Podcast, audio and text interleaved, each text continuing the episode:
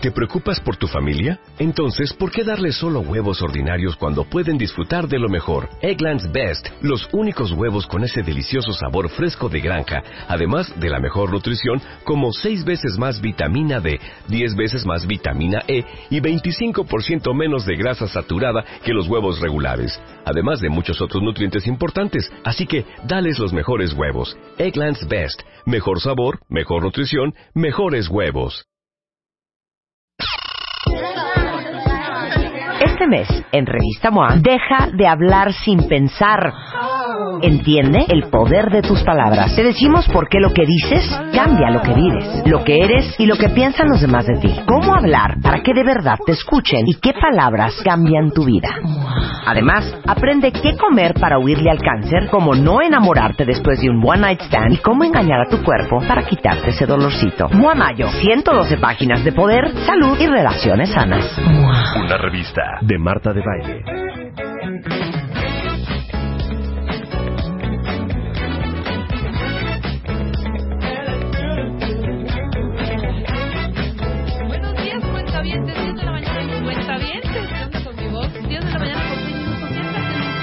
Qué diluvio el de ayer, ¿eh?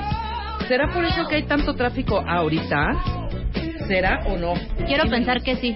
Porque hasta nuestra oficina se inundó. Platícales, Luz, lo que aconteció anoche. Nuestro tigre, que es el guardián de nuestra oficina, estaba nadando Estaba ahí. nadando. Ahí en la alfombra cuando llegamos y fue de... ¡Oh! ¿Qué pasó? ¿Qué pasó? El lugar donde Rebe fuma, que es un lugar abierto para que pueda fumar, se inundó. Sí, una, una pequeña terracilla que Tenemos. tenemos, ahí. Pues por ahí se metió el agua. Pero creo que hubo eh, árboles caídos. Pues los rezagos siguen hasta hoy. Por eso el tráfico, los semáforos no sirven. Waze me mandó por otra ruta, una ruta desconocidísima para mí. Pero Los bueno, árboles de aquí atrás de la América se cayeron. ¿Ah, Cuando sí? yo salí, la gente que vive aquí los estaba partiendo para poder dejar que que la gente pasara. Sí, es un caos la ciudad. Qué horror, qué horror. Cuentavientes, cuéntenos cómo amanecieron hoy. Porque hoy tenemos harto, hartísimo que hacer. Son 10 de la mañana con 7 minutos y ya muy puntual aquí con nosotros mi querido Eduardo Calixto, neurofisiólogo, médico cirujano con maestría y doctorado en neurociencias por la UNAM, postdoctorado en fisiología cerebral en la Universidad de Pittsburgh. ¿Cómo estás, Eduardo? Muy bien, muy buenos días. Un gusto siempre estar aquí, un honor de estar con los cuentavientes. Muy bien. Platicando. ¿eh? Pero este temita, Feliz. este temita, bueno, ya hemos hablado un poco de este tema contigo, Sí. pero ahora son nuevos descubrimientos. Cuentavientes, es. pela en oreja. Infidelidad, neurobiología del infierno. ¿Qué tal? ¿Qué tal? ¿Por qué le pusiste ese tema? Porque hay nuevos hallazgos. De hecho, vamos a terminar platicando sobre estos nuevos hallazgos en una, en una proporción de tratar de entender y no justificar uno de los elementos tan comunes como común es el amor. Y en esta circunstancia lo que quiero platicar con ustedes es no justificar de los dos elementos que se da un proceso de infidelidad, infidelidad. Aquel que la sufre y quien la desarrolla. Y un problema que tiene bases biológicas, bases psicológicas y bases sociales. Copiamos patrones de infidelidad, no es espontáneo. El que quiere ser infiel genera estos procesos, pero también quien se victimiza genera una propensión a que muchas conductas se acompañen. O sea, tanto el cornudo como el que pone el cuerno, ¿a eso Sí, te refieres? La es. víctima es el cornudo. Sí. ¿no? Y desafortunadamente cuando decimos del infierno es porque realmente cualquiera de los, en cualquier punto que se analice esta circunstancia, termina siendo muy molesto para uno como para el otro. Y fíjate nada más para, para analizarlo de una manera muy puntual. Ajá. Solamente 10% de los mamíferos genera la monogamia. ¿Esto qué quiere decir? Que la gran mayoría de los mamíferos no somos, no somos No somos monógamos. Y por lo tanto sí deberíamos hacer un análisis de que ser monógamos nos ha convenido en el avance de la, de, de la especie. Y además, pues lo que queremos es ser exclusivos en lo moral, ser exclusivos en el amor y ser exclusivos en lo sexual. Sí. Y esto viene desde un proceso en el que la especie humana es la única, y esto es algo que nos debe llamar poderosamente la atención, que hace el amor, que hace el coito, que genera esta interacción sexual cuando la mujer no se encuentra ovulando. Todas las especies están muy cercanas a sus relaciones sexuales cuando están ovulando. Ajá. En el ser humano se hace más placentero, incluso el que una mujer tenga un orgasmo es más intenso cerca de la ovulación, pero se puede hacer el amor en cualquier etapa del ciclo menstrual. Y como especie, entonces nos damos cuenta que nosotros buscamos a través de la actividad sexual muchísimo placer. Y en estas circunstancias es uno de los grandes elementos por los cuales buscamos a otras personas para poder estar. Entonces, fíjate nada más en esto, querida Rebe, amigos de W. Los mamíferos cuando son más distintos entre sí, tienden a ser núcleos familiares más intensos. ¿Qué quiere decir esto? Fíjate, por ejemplo, en un gorila, un gorila casi le saca 70 centímetros el macho a la hembra. Y entonces, tal pareciera que esa diferencia es muy interesante para estar compitiendo por ella. Sin embargo, cuando hablamos que un gorila, por ejemplo los gibones, que son semejantes, de hecho nada más hay que analizar ciertas este, actividades de los gibones, en donde te das cuenta que unos son machos y unos son hembras, estos no hacen tanta empatía. Quiere decir que tenemos que ser diferentes. Cuando son parecidos. Y entre más diferentes son los mamíferos, más les interesa a otra. Más atracción hay. por otra pareja. Y finalmente, sobre esto, es que hoy tenemos más bases genéticas y biológicas que analizar y no es un elemento tan fácil ni tan sutil decir que por qué nos mienten o nos engañan o por qué decidí estar con otra persona. Y este proceso de la infidelidad, este inicio del infierno, o vivir con una persona que nos está haciendo tanto daño, tiene varios elementos. Primero, si lo analizamos desde el origen antropológico, debo de decirte que la monogamia fue iniciada por las hembras, por la mujer a la mujer posesiva. Y entonces fue cuando decidió territorialidad. Sí, claro. Dijo, este es mi hombre y nadie me lo quita. Y además este es mi terreno y a partir de este momento nadie puede meterse a este terreno. ¿Por qué? Porque es un evento sobre el cual yo quiero tener que todo lo que esté aquí sea mío y entonces todo lo que voy a recopilar, todo lo que voy a cosechar y todo lo que voy a tener a mi alcance, nadie más lo puede tocar, incluyendo a la pareja. Y entonces nos dimos cuenta desde el punto de vista antropológico que la monogamia evita infanticidios también. En la gran mayoría de las especies en donde se está compartiendo y hay poligamia, el macho dominante empieza a matar a las crías de los demás. Y en consecuencia, pues también somos una especie que cuida mucho sus genes. Y por lo tanto, el proceso para evitar que asesinaran a nuestros hijos fue quedándonos con la pareja dominante o si no, yéndonos a un territorio en donde no está un dominante y entonces podíamos procrear, cuidar y hacer que nuestro hijo creciera. Por lo tanto, también hay una relación de que somos monógamos a partir de nuestro crecimiento cerebral. Aquellos que tienen 700 centímetros cúbicos por arriba, quiere decir que tienen cráneos grandes, los cerebros grandes tienden a ser más monógamos que aquellos mamíferos que tienen cerebros pequeños. Y esto menos promiscuo, me imagino, ¿no? Exactamente. Y esta condición tiene un proceso natural biológico. La poligamia, los promiscuos, los que tienen varias parejas sexuales, tienen más gasto energético a nivel cerebral. No, pues imagínate, Entonces, cumplirle a todas. Y además te das cuenta que ese proceso... No se vaya a enojar la fulanita porque ya me fui con fulanita. Exacto. O fulanito se va a enojar porque estoy... Y en esa circunstancia, entonces el cerebro dice, a ver, no puedo llevar esto como un tren de vida y naturalmente va disminuyendo. Y lo vemos en nuestros patrones sociales, digo, siguiendo esta secuencia antropológica, los mentirosos, los promiscuos, suelen engañar, suelen mantener su vida aislada y cuando son descubiertos suelen negarlo. O sea, esto, no, aquí no hay determinismos, estoy hablando lo más probable, lo más común. Y en estas condiciones, generan una negación del proceso. Cualquier evento de negación evita gasto de energía en nuestro cerebro. Si yo te digo, tú rompiste la regla, y tú dices, no, yo no la rompí. Evitas una discusión, evitas un proceso de sentirte culpable incluso. Oye, tú te llevaste el coche, no, no lo hice. Cuando son en, en, forma proporcional estas condiciones que se van dando cada vez más repetidas y son más intensas, nos hacen gastar mucha energía. Por lo tanto, este proceso habla directamente en forma proporcional que aquel que es promiscuo gasta más energía y en consecuencia la poligamia genera este proceso. Un gasto energético que cuando somos monógamos se disminuye. Entonces, lo paradójico de nuestro cerebro es que por momentos se siente muy satisfecho, contento, pero al mismo tiempo cuando está ejerciendo este factor de la infidelidad, está gastando más energía. Claro, está más cansado, pues, el cerebro, como quien dice. Sí. Pero entonces, eh, vamos a retomar tantito lo que estás diciendo para irte siguiendo, mi querido Eduardo. Si somos, eh, perdón, si no somos monógamos por naturaleza, entonces quiere decir que nosotros elegimos estar en pareja sí. para toda la vida. Exactamente. Y tú y yo hasta que la muerte nos separe. Y vamos a ser felices para siempre. O sea, es, una, elección. Claro, es, un constructo.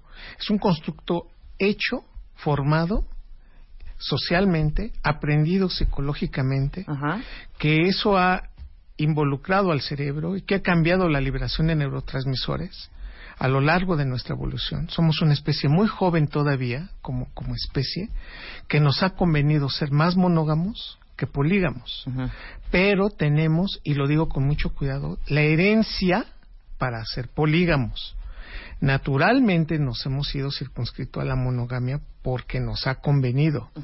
Pero si yo te dijera, explícame desde la perspectiva biológica por qué tenemos que atender solamente a una pareja, estamos prácticamente poco diseñados para poder llegar a ese punto. Sí, claro. Te lo voy a comentar de una manera muy práctica. La mujer tiene una etapa biológica, un reloj biológico reproductivo muchísimo más corto que el del varón. Claro. La mujer a los 50 años este proceso lo tiene totalmente ya disminuido. A los 60 no estamos hablando que una mujer pueda tener hijos. Sin embargo, los varones a los 60 años puede ser papá, a los 70, a los 80. Todavía es vigoroso entonces, en ese sentido, claro. Tiene una etapa reproductiva tan grande y entonces decirle a uno de las de las de las dos o sea de los dos de esta especie que se circunscriba que se tranquilice que se calme está en contra de una naturaleza hormonal que él tiene. Un punto esencial que íbamos a mencionar, pero ahorita te lo digo rápidamente, la testosterona. Entre más testosterona tenga el cerebro, más inquieto es en lo sexual y más inquieto es en la pareja. Por eso los varones tendemos más a la promiscuidad desde el punto de vista biológico por los altos niveles de testosterona. Y en un sitio donde hay más varones, pues más agresivos y más con más testosterona nos ponemos. ¿Qué significa? En una oficina en donde conviven 20 personas, de las cuales 18 son varones y dos son mujeres, no te cuento la historia en que la gran mayoría de esos varones empiezan sin ser agresivos, sin ser Empieza la cacería con esas dos hembras. con estos dos. Y entonces te das cuenta que estos individuos que antes no hablaban, ahora empiezan a hablar. Y que ahora te empiezan a decir, bueno, yo la vi primero. Y que empiezan a tener y generar un problema. Y entonces, aunque no lo sepan, sus niveles de testosterona crecen. Cosa contraria. Si son 18 mujeres y dos varones, esta relación de niveles de testosterona no se dan en esa, digamos, en esa complejidad.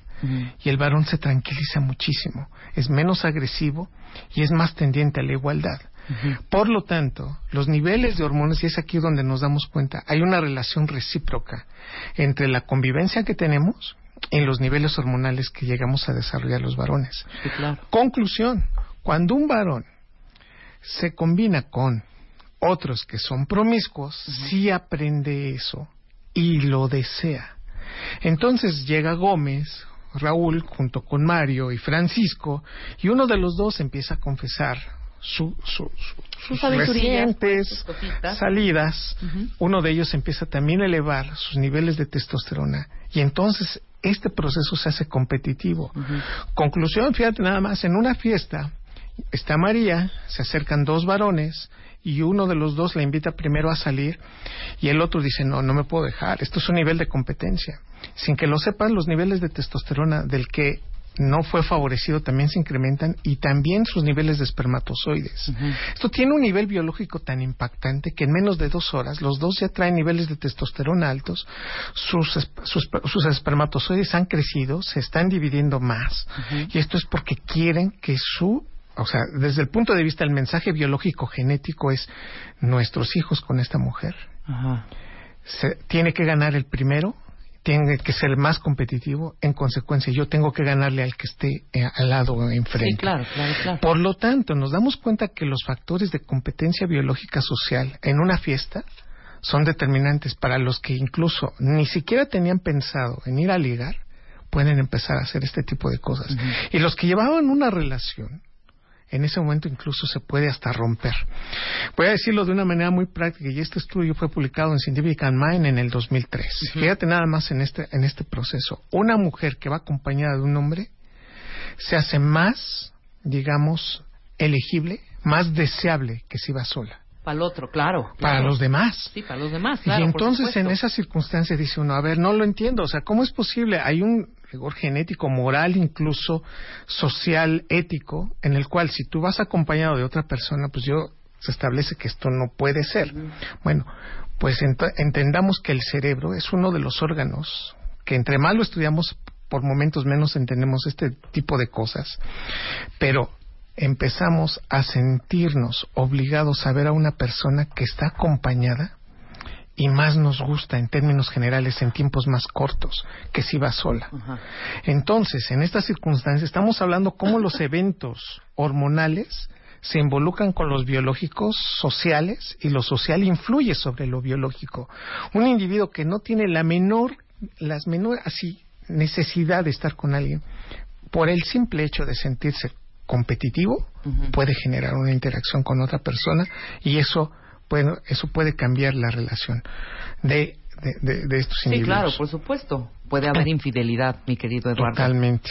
Y bueno, ya hemos, si hablamos del cerebro, el amor y los celos, fíjate nada más, te, te comento rapidísimo. Cuando uno se enamora es un proceso biológico. Y esto eh, cuesta mucho trabajo entender. Mira, Sí, te lo hemos enamoras, platicado muchísimas veces. Pero te enamoras, explícalo. Te enamoras por una estupidez tan grande, porque otro individuo, otra mujer, te libera niveles de testosterona, de, de, de- de dopamina y de oxitocina, que entonces te quita la corteza prefrontal y, y- y te disminuye lo lógico y lo congruente y lo objetivo. Por lo tanto, el fenómeno de enamorarnos no va en relación de una decisión, sino de un proceso de proyección de lo que tú quieres. Sin embargo, el amor, los celos y la infidelidad son decisiones que toma el cerebro. Es algo increíble. A ver, si yo le dijera, usted se ha enamorado en promedio, querido radio escucha, querido cuentaviente, cuentavientada, se han enamorado de personas que ni al caso. O sea, ¿usted por qué se enamoró de tal fulano o fulana? Porque le gustaba, porque creía, porque pensaba, porque proyectó, porque muchas de las cosas que a veces uno trae es, ah, es que se parece a fulano, se parece a Mengano, ah, es que hace esto, es que, es que se parece a un exnovio, no, es que se parece al actor, es que es igualita a una actriz. En realidad le estás dando proyección de lo que en realidad no tiene y, no, y le quitas defectos. Ese enamoramiento es rapidísimo y al mismo tiempo este proceso, a lo largo de los años, no más de cuatro años va a durar. Ajá. Por lo tanto, el enamoramiento es una, un- una cosa neuroquímica que adapta 21 áreas cerebrales y que poco a poco se empiezan a apagar. El problema es de que pues ya tuviste hijos o ya estableciste apegos o que ya llevas una vida con esa persona y te das cuenta que si te hubieras esperado un poco, tal vez habrías aprendido la lección de la vida, Ujú. que es cuál. El problema no es enamorarte, el problema es separarte. el problema es cuando eso se acaba y decir, ¿sabes qué, Rebe? Tú y yo no, o sea, yo no te hago feliz, Rebe. Estamos peleando tanto. Gracias por haber estado en mi vida, pero pues hasta pronto. Y tú, Rebe, así diciéndome, pues yo también quiero que seas feliz. Y si te casas, incluso, pues nos invitamos a la boda de quién se casa Ajá. primero. Y, y somos Digamos amigos. que somos muy, muy- que tenemos una inteligencia emocional. No, bueno. Y Pero una corteza ideal. prefrontal. Pero ¿sabes cuándo se llega a eso? Cuando ya has cortado varias veces. El 85% de las personas que llegan a tu vida, en menos de 5 años se van a ir. Ujú.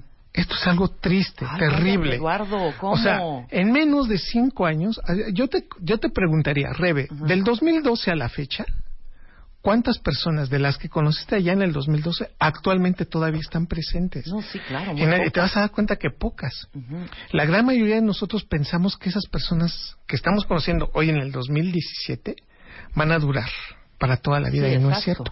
Y todavía peor cuando son relaciones interpersonales. Segundo punto, el 75% de todo lo que hacemos todos los días son interpretaciones. Es lo que yo le atribuyo al otro, es lo que yo creo del otro. Es más, es lo que yo estoy interpretando de los mensajes que me está diciendo.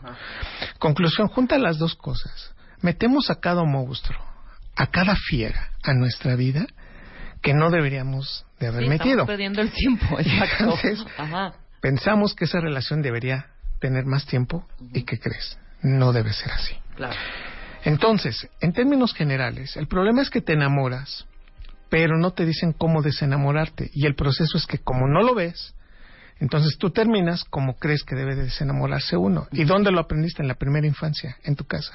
La manifestación de cómo das cariños, cómo los cortas y cómo proyectas el enojo, lo aprendiste desde tu casa, en la comodidad de tu sillón, viendo cómo se desarrollan muchos de estos eventos alrededor de tu familia.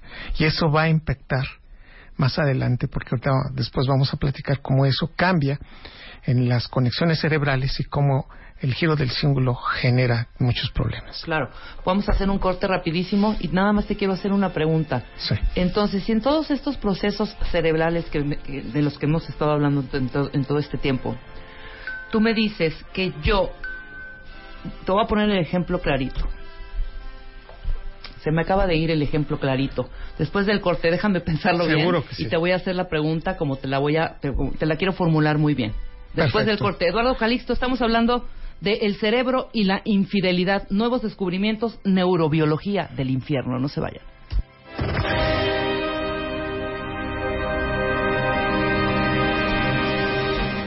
Mañana con 33 minutos, cuentavientes. Y estamos hablando con Eduardo Calixto, neurofisiólogo, médico cirujano, con maestría y doctorado en neurociencias por la UNAM y postdoctorado en fisiología cerebral en la Universidad de Pittsburgh. Y estamos desmenuzando el cerebro y el día de hoy toca hablar de la infidelidad y los procesos que se activan cuando esto sucede. Sí, La pregunta ya, ya la pude elaborar muy bien, mi querido Eduardo sí, Calixto. sí, Rebe. Si suponemos, o más bien ya está científicamente comprobado, Sí, que el enamoramiento, ojo, eh, el enamoramiento y el amor son dos cosas completamente diferentes, ¿no? sí, que se dan en el cerebro, pero son diferentes. Claro, y son dos procesos diferentes. Sí. Si ese enamoramiento termina entonces en estos cuatro años y tú continúas con esa persona por más tiempo, cinco, seis, Sí. diez, es más, hasta que la muerte los separó, Sí, entonces hay un proceso ahí también cerebral sí, que implica esta elección. Yo decido quedarme. Totalmente. A pesar de que yo no sienta ya las maripositas. Ahora, ¿en ese mismo caminito puede transformarse en amor o no? Sí, la, la idea es que ese es, el- es lo que ¿Puede busca el no? cerebro. El problema es que la gran mayoría de las ocasiones, estamos hablando que en el 72% de los casos, no va a terminar así. Ajá. ¿Cómo ¿En va a cuánto por terminar? ciento? ¿Qué por- 72%. O sea, estamos hablando que, es- que nos vamos a equivocar más de lo que Sí, vamos claro, a de que tener vas a éxito. agarrar al gallo, claro. Por supuesto. Y ante esto, no debería sorprendernos que si en uno de esos nos quedamos con la- el el 22%, el 20% de lo que está, de lo que estamos eligiendo, sería maravilloso decir, pues me enamoré y me casé con el hombre indicado. Estoy feliz con la mujer que yo siempre busqué. No. Fue amor Pero- a primera vista. Exacto. No lo es en la gran mayoría de los casos. Me apena decirlo, pero se va a transformar No, no te dé pena. ¿no? En el- realmente para que no nos confundamos. en el contexto de este proceso. Vamos a quedarnos con personas, la gran mayoría, la gran mayoría de las veces, que no son lo que esperábamos, Ajá. que nos vamos a conformar con lo que escogimos y que va a llegar otra persona a nuestra vida y que nos vamos a sentir atraídas por esa Te va persona. a mover el tapete y vas a ser infiel. Y que tarde o temprano, ya, eh, y ahí es en donde entra la decisión. Pero el amor es un proceso por el cual yo elijo quedarme con una persona y que neuroquímicamente genero apegos a través de una hormona que se llama oxitocina. Y entre más oxitocina me libere, más feliz, más tranquilo, menos mentiras digo, me siento bien. Te sientas bien, claro. Pero el problema es que puedo estar con una persona que me liberó dopamina, me liberó oxitocina, me liberó endorfinas, me enamoré perdidamente y después me doy cuenta que no es la persona que yo quería, que llegó otra persona a mi vida y que no encuentro la manera de decírselo. Estoy hablando desde el punto de vista biológico. Y de nuevo, yo sé que en este momento muchas personas nos están tuiteando, están muy molestos porque dice, está justificando, ahora resulta que son más infieles y ahora resulta que hasta lo hacen por, por, por, por tener hijos. Bueno, de todo lo que nos están diciendo, por favor entendamos que el proceso biológico cerebral lo tenemos todos, pero que también lo educamos en el transcurso de la vida. Sí, exactamente. Hablas también de conductas aprendidas. El punto al que tú me comentas es, aprendemos a hacerlo, tomamos una elección y la gran mayoría de nosotros nos quedamos con la elección que tomamos. Y ante eso es generas el apego con esa persona aunque no la quieras. Este es algo terrible. Puedes hacer apegos con personas que, no quieres. Entonces tú dices, no lo soporto, no, los, no la soporto, pero ¿sabes qué? Prefiero llegar a mi casa y verla saber que está ahí, saber que el bulto está a mi lado, y en esa sensación es una coliberación de dopamina y hacemos relaciones codependientes muchas veces de este proceso, sabiendo que se hacen daño, sabiéndose que no se pueden estar juntos, siguen juntos, sabiendo que se están lastimando. Bueno, regreso al punto esencial. En este condicionamiento del infierno, ¿no? que es la infidelidad, es entonces entender que hay muchos factores que a veces no analizamos. y, y en ese punto en concreto, alguien que decide ser infiel activa dos áreas cerebrales en forma inmediata. Activa el giro del cíngulo que interpreta emociones y activa la zona de la ínsula que interpreta dolor. Por eso, y lo digo con todo cuidado en el contexto de lo que estoy diciendo, el que genera, el que decide, el que propaga su infidelidad, sí tiene dolor. O sea, aquel que diga, que no te duele? Y que diga, no, está mintiendo. sí, sí, y lo pensó. Es decir, lo que estoy diciendo con todo esto es, el que empieza una relación en paralelo cuando ya tiene una relación, sí le duele ser mentiroso, sí le duele ocultarlo, sí le duele ser infiel. Estos estudios que van en relación y en proporción, de en la medida que puedo querer a mi persona, y aquí, de nuevo, voy a tener que interrumpir, no estoy cantiflando, estoy interrumpiendo porque está la pregunta. claro, claro. Es, la gran mayoría de nuestros amigos en este momento dicen, bueno, si lo quiere, porque no terminó una relación y empieza con otro. Sí, sería lo más lógico. El cerebro puede amar a dos personas al mismo tiempo. También lo creo, fíjate. Y entonces colibera estas sustancias. Y una persona que le tiene oxitocina, la otra le libera endorfina y dopamina. Entonces, lo que con respecto a la pregunta que tú me estás diciendo es, mi cerebro busca quién me libere dopamina y en paralelo, ¿quién me está liberando oxitocina? Puedo estar feliz, 20 años casado, y puedo encontrarme una persona que me empieza a liberar dopamina, y el cerebro lo puede hacer, el cerebro jerarquiza el cariño. Y de nuevo, sin llegar a una justificación, este proceso se da en el cerebro humano, porque tiene la biología para hacerlo. Pero todavía más, y lo habíamos contemplado hace poco, y lo vuelvo a mencionar, es la mujer la que escoge la relación. Eh, la mujer es quien determina si una persona va a entrar a su vida o no. El hombre no. Y voy a decirlo porque estos procesos neurobiológicos están más desarrollados en el cerebro de las mujeres. Y va para acá porque entonces tenemos que decir que la infidelidad sí tiene ciertas diferencias entre un hombre y una mujer. Y lo digo de esta manera. La mujer, cuando huele el complejo mayor de histocompatibilidad, esta proteína que está en todos los cuerpos de todos los seres humanos, que vulgarmente se llama se llama complejo CMH, complejo mayor pero de no tiene un nombrecito así no, como algo, no, no es feromona, es, un olor, es un olor particular de cada uno de nosotros. Pero los varones no la olemos. El hombre no la huele, la mujer sí. Por lo tanto, una mujer que está feliz en su vida, que es feliz con su matrimonio, llega un día un individuo que le empieza a mover el tapete y dice, ¿qué tiene este hombre? ¿Qué tiene su olor? ¿Qué hace que yo me sienta nerviosa junto a él? No puede ser que este individuo, siendo como es, a mí me inquiete tanto. Y te pregunta, amiga, ¿a ti no te hace nada? Y la amiga voltea y dice, no, es más, me parece totalmente poco atractivo, es un patán, es un grosero. Amiga, no te conviene. Pero este procesamiento hace entonces que la mujer libere dopamina, libere endorfina, por un individuo al cual ella le empieza a hacer proyecciones. Ese es el principio por el cual una mujer escoge una pareja. Y de nuevo, regresamos, la etapa reproductiva es más corta en ella y no puede estar perdiendo el tiempo como nosotros. La la proteína, entre más diferente es a la suya, le genera más placer. Por eso una mujer cuando huele a un hombre diferente totalmente en su inmunogenética a lo suyo, Sí, le atrae más. "Qué bárbaro, este hombre es, es muy atractivo para mí, es muy sexy este hombre. Ajá. Bueno, el hombre no tiene eso, por eso el hombre es más visual. El hombre es más parco y más estúpido para iniciar un proceso de infidelidad. Entonces el hombre le hacen ojitos, el hombre le dan entrada, el hombre se va por ahí. Y en circunstancia objetiva, la mujer tiene que hacer la evaluación primero del complejo mayor de histocompatibilidad. Y esto explica incluso por qué una mujer puede rechazar a muchos varones que pueden ser exitosos en una relación. Los puede rechazar y decir, no me importas, no me interesas. Claro. Pero oye, tengo 20 Porque no hay millones de complejo de dólares. histocompatibilidad. Exactamente. Y incluso hasta le caen mal y dicen, de verdad, es química, me caes muy mal. Es ¿no? química, claro. Y en este proceso incluso las mujeres, entre mujeres se huelen ese complejo mayor de histocompatibilidad.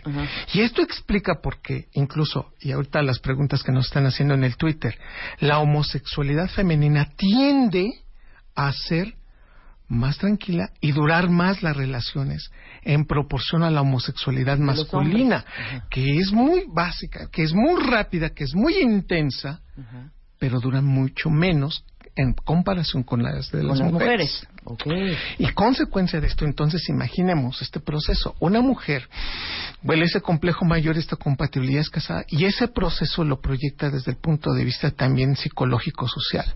Ya le empieza a traer, ya lo evalúa, y es por eso que en el común denominador, y aquí se romperán algunas reglas, pero en el común denominador las mujeres escogen de sus ojos para arriba. ¿Qué quiere decir?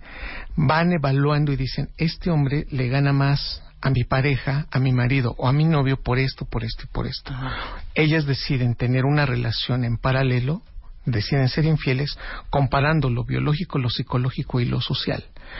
Cuando una mujer evalúa y dice, este hombre tiene mayor reconocimiento social, es más inteligente, tiene una mejor condición que un varón en proporción a que ya no lo, lo está oliendo de la misma proporción. Claro.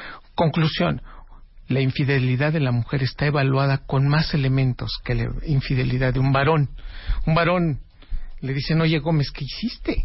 Te fuiste con esta mujer que de verdad tu esposa es 20 veces más Sí, que guapa. nada que ver, claro, claro, ¿Qué claro. hiciste? Y el otro se queda pensando, sí, ¿verdad? Bueno, pues ya, o sea, es algo que tenía que hacer. Ajá. O sea, ve la fatalidad Sí, y el, el- el- el- el enganche que Claro, tienen el los enganche y el proceso es muy básico en los hombres.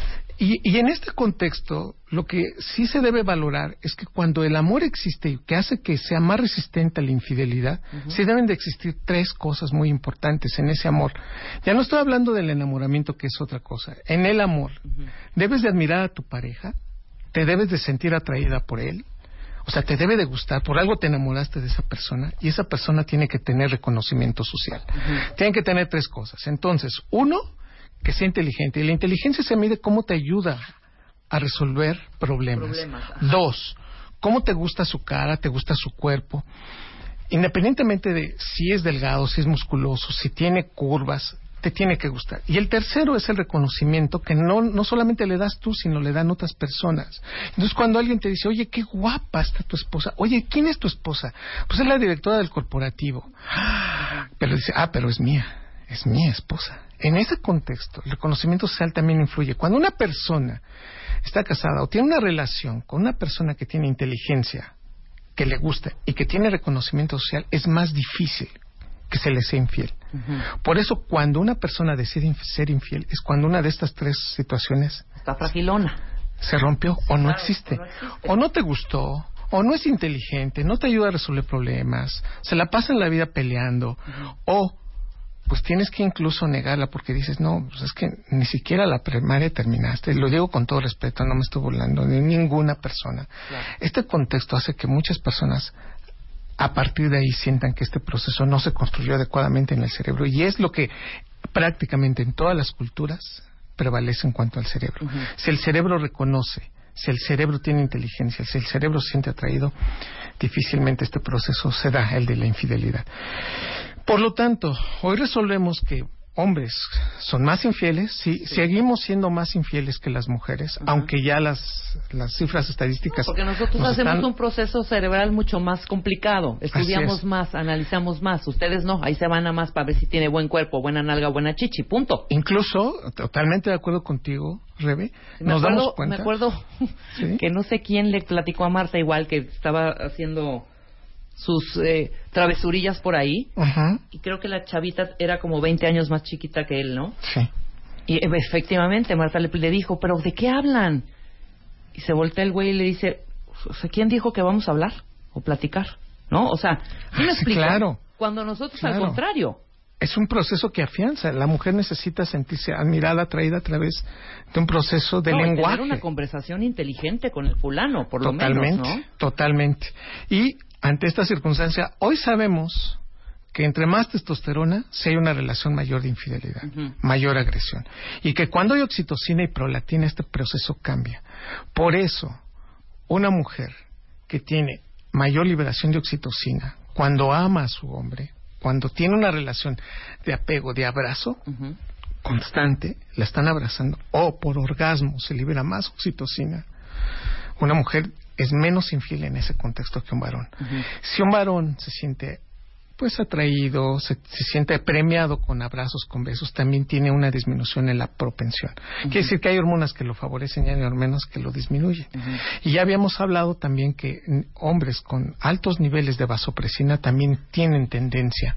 Y este factor de la vasopresina está en el cromosoma Y. Vasopresina. Es una hormona que ahora resulta que entre más vasopresina, el hombre se hace más promiscuo y más celoso. O sea, ¿pero por qué? ¿Por qué están apareciendo cada vez neuro... ¿cómo se Neuro, hormonas, claro. hormonas muy específicas. La vasopresina está relacionada con el mantenimiento del volumen, pero cuando está dentro del cerebro del hipotálamo, por ejemplo, hacia el giro del cíngulo, cambia la interpretación de las emociones, cambia el proceso de sentirse agresivo y se hace muy competitivo y en consecuencia busca a otras personas para sentirse reafirmado desde el punto de vista sexual. Claro.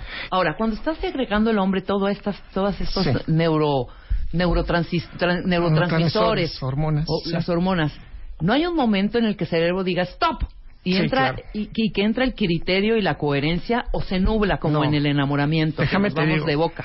De principio es entra, sí entra la corteza prefrontal y sabes que la estás regando, sabes, o al menos sabes que hay un momento en que no debes de seguir.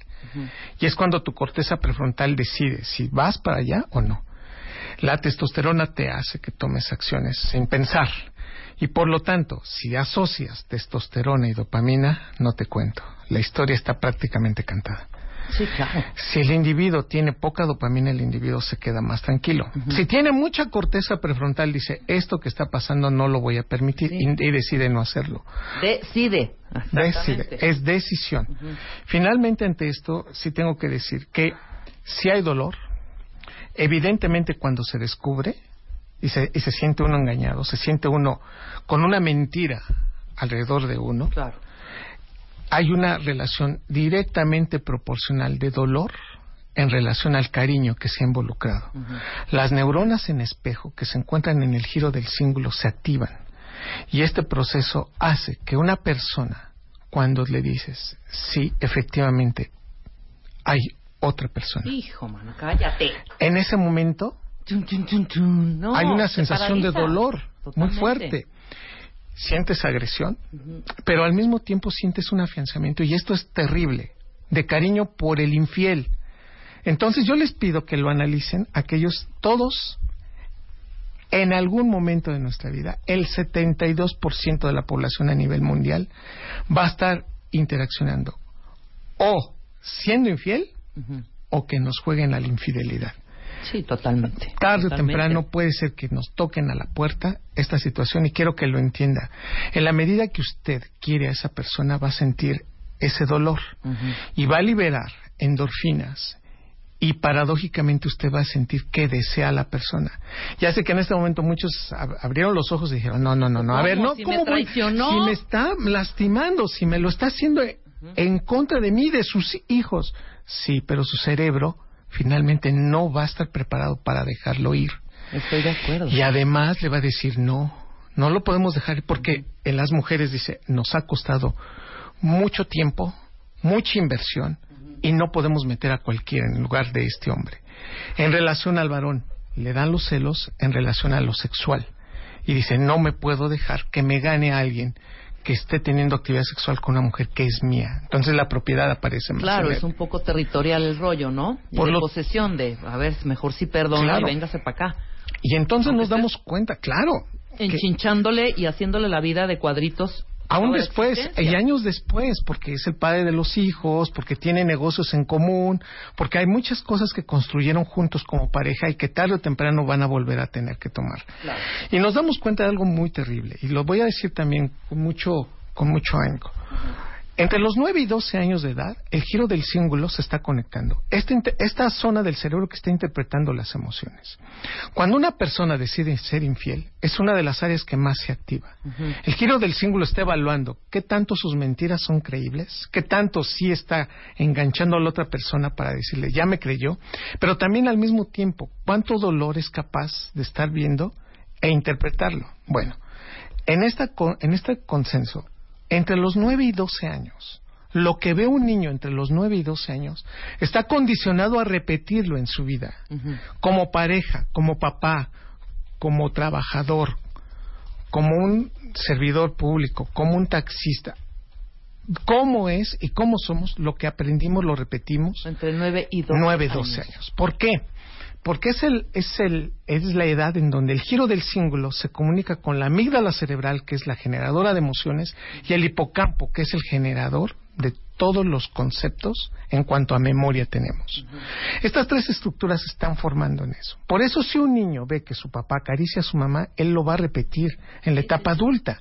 Si un niño ve el valor del perdón, el valor de ser honesto, lo aprende perfectamente a esa edad. Pero también, si un niño ve violencia, ve agresión, ve abandono, Sí, lo va a aprender. lo va a aprender y lo va a repetir como adulto. Y entonces son los clásicos que siendo adultos se alejan, abandonan, son los adultos que les cuesta mucho trabajo que los estén abrazando y le dicen, pero ¿por qué te vas para allá si te estaba yo acariciando? Se sienten incómodos. Este razonamiento de los 9 a 12 años como periodo crítico quiere decir que tenemos que tener mucho cuidado con nuestros hijos. Y si vemos a la pareja sería cuestión, y si realmente hay una verdadera comunicación entre los dos, preguntarse qué pasó entre los 9 y 12 años de ese hombre que es infiel, que es mentiroso y que es agresivo. Hoy resolvemos con este proceso finalmente que entre los 9 y 12 años es crítico para el que va a ser infiel. Y es por ese razonamiento que no es solamente alguien que me engañó y que me está diciendo que tiene otra persona y que maldita sea me siento muy mal, pero no lo quiero dejar ir. Hay factores biológicos, hay factores de aprendizaje, hay factores antropológicos que implican y que están detrás de esto y que bien nos cabría entender que muchas de las veces, si realmente lo queremos recuperar, es llevar una terapia de los, do- los dos, una terapia cognitivo-conductual, y que a los dos nos ayude a entender por qué se dio este razonamiento, por qué se dieron estas acciones, y finalmente, si van a seguir juntos, tratar de enmendarlo o definitivamente separarse bien. Claro, por supuesto. Hoy sabemos finalmente, ante esta circunstancia, que las migraciones, y esto es muy interesante, las migraciones de gente a otra población nos hace también más infieles.